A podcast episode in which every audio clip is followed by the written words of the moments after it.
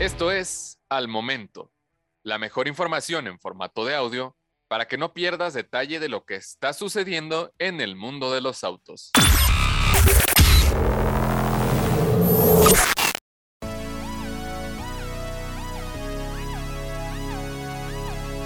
Seguramente a esta altura todos creemos que ya sabemos realmente todo lo que debemos saber acerca del nuevo Aveo 2024. Pero créanme que lo que viene en la ficha técnica es solamente la mitad de la historia. Por eso estamos aquí en el Autódromo Guadalajara para ver qué tal le va en las pruebas del test técnico a uno de los modelos más esperados del año. Yo soy Diego Briseño, estás en Solo Autos Biotología. Vamos a ver qué tal le va, ¿no?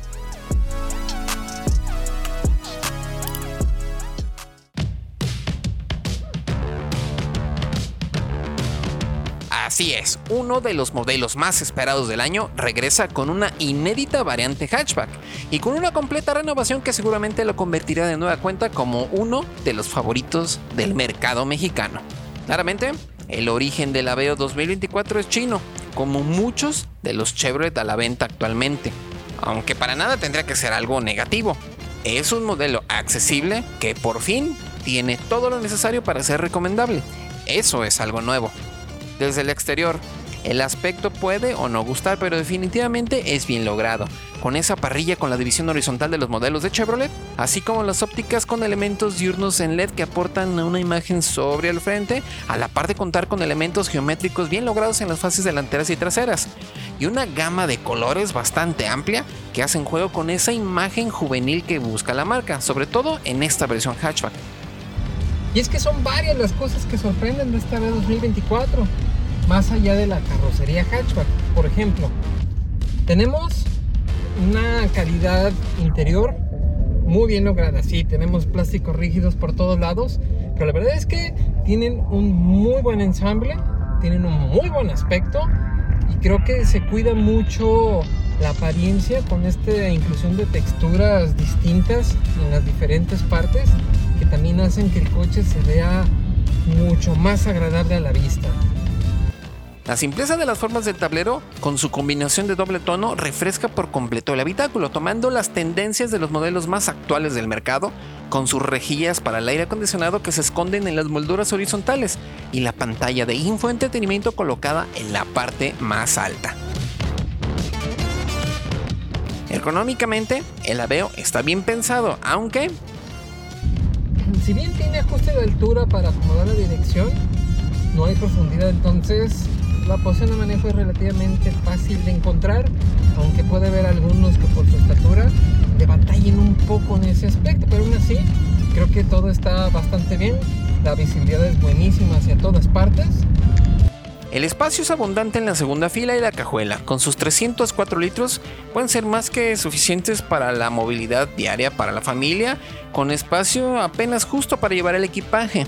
Aunque recordemos que también hay una carrocería sedán que acaba de llegar que aumenta el espacio en este apartado.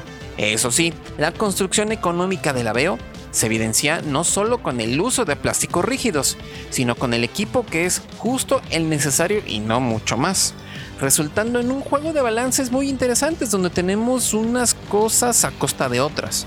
Por ejemplo, las luces frontales tienen iluminación LED, como ya mencionamos, aunque solamente es para aplicaciones diurnas, el resto es de halógeno. También el sistema de infoentretenimiento carece de mandos físicos o de gráficos muy bien logrados, aunque la conexión a Android Auto y Apple CarPlay se soluciona en términos de conectividad, como también lo es con las entradas USB al frente y en la parte posterior, aunque sean únicamente del tipo A. No tenemos cuadro de instrumentos digital, pero tenemos una pequeña y hasta poco legible pantalla con información de la computadora de viaje y un climatizador que tiene controles digitales pero no es automático. O tampoco tenemos salidas en las plazas posteriores, ¿ven? Unas por otras. Ese tema continúa bajo el cofre, con el 4 cilindros 1.5 litros de 98 caballos y 105 libras pie de par, trabajando en conjunto con una transmisión manual de ojo, ¿eh? 6 cambios o una automática tipo CBT, como la que tuvimos a prueba. Las cifras parecen justas y pues lo son, aunque la puesta a punto parece tener un objetivo muy específico. parece que el coche tiene un enfoque demasiado marcado a ofrecer buenos consumos a como de lugar. Y por eso notamos que al acelerar inicialmente, la verdad es que le cuesta un poco de trabajo. Pero justo es como eso, no deja que el motor revolucione demasiado para que realmente la prioridad esté en los consumos. En la semana que lo tuvimos a prueba, durante la pesada ola de calor que significó tener el aire acondicionado tope por mucho tiempo, el Aveo arrojó cifras de consumo de más de 13.5 kilómetros por litro en ciclo mixto, lo que refleja mucho esa búsqueda de ofrecer un auto económico. De acuerdo con nuestro Vivox, el Aveo necesita de al menos 16.3 segundos para llegar a los 100 km por hora desde cero, continuando con 12 segundos en la recuperación de 80 a 120 y el frenado desde los 100 km por hora hasta el alto total en un espacio de 39.5 metros en el mejor de los casos con una muy buena resistencia a la fatiga y un control bastante bueno del conjunto, tomando en cuenta que se realizó en uno de los días más calientes del año.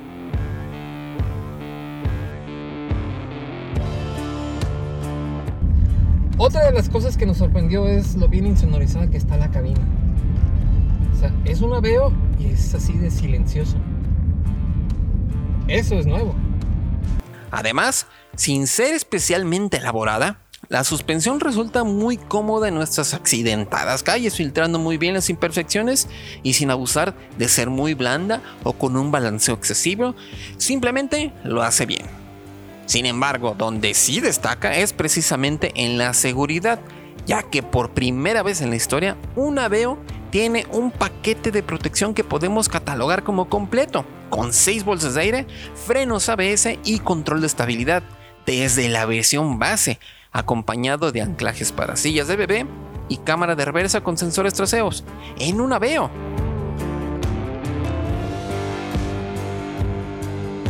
Así que complementando esta información que ya viene en la ficha técnica, vayamos hasta el Autódromo Guadalajara para realizar las pruebas del test técnico. Iniciamos con el slalom de precisión.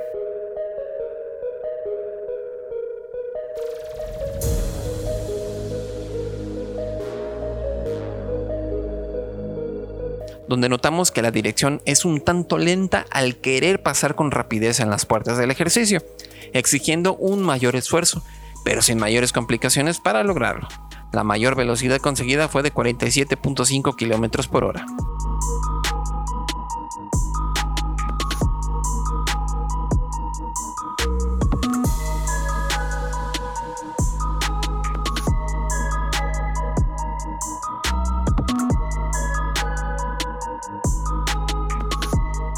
Ahora, la prueba del alce.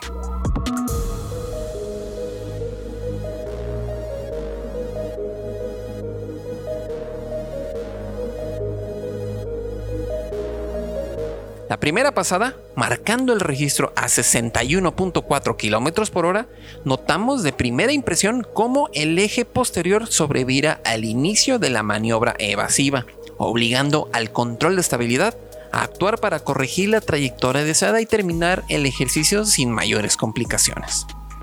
El segundo paso se registró a 68.3 km por hora y aumenta la tendencia sobrevirante del modelo, así como una dirección que se vuelve hasta pesada en cierto punto, a lo que el control de estabilidad interviene de manera violenta para intentar reducir a como dé lugar a la velocidad, lo que hace que el frente del coche se clave y aumente las inercias al regresar al carril original.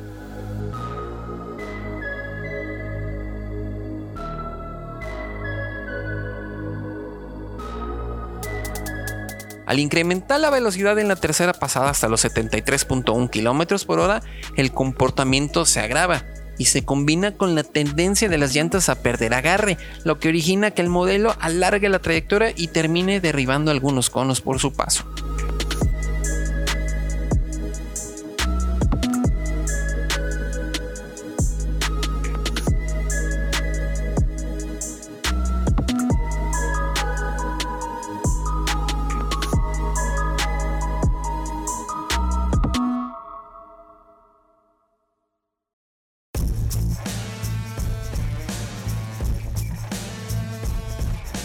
Con este ejemplo, como con muchos otros, queda de nueva cuenta demostrado que la importancia de los controles del sistema de seguridad activa, que afortunadamente se están haciendo paso a cada vez más y más modelos en el mercado, incluso con ejemplares de entrada como el Aveo.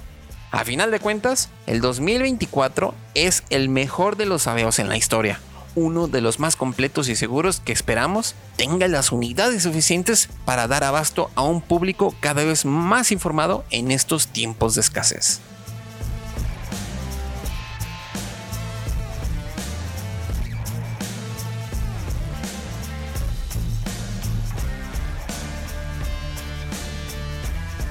¿Qué tal? ¿Qué les pareció el nuevo Veo?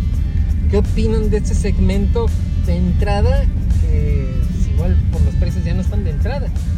Pero al menos los autos son bastante completos y el nuevo Veo es prueba fehaciente de ello. ¿Ustedes qué opinan?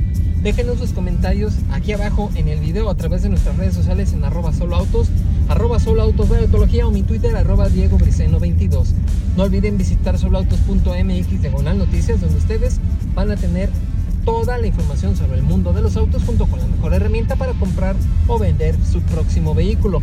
Tampoco olviden comentar, darle like, suscribirse y activar notificaciones con toda la campanita para que ustedes siempre sean de los primeros en saber cuando tenemos pruebas completas y reales para ustedes. Porque recuerden, esto no son pruebas, esto es solo autos, vaya autología.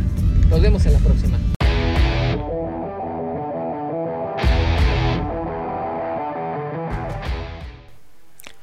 Ahora te invitamos a que veas el video completo del test técnico en nuestro canal de YouTube y tengas toda la información disponible sobre este modelo.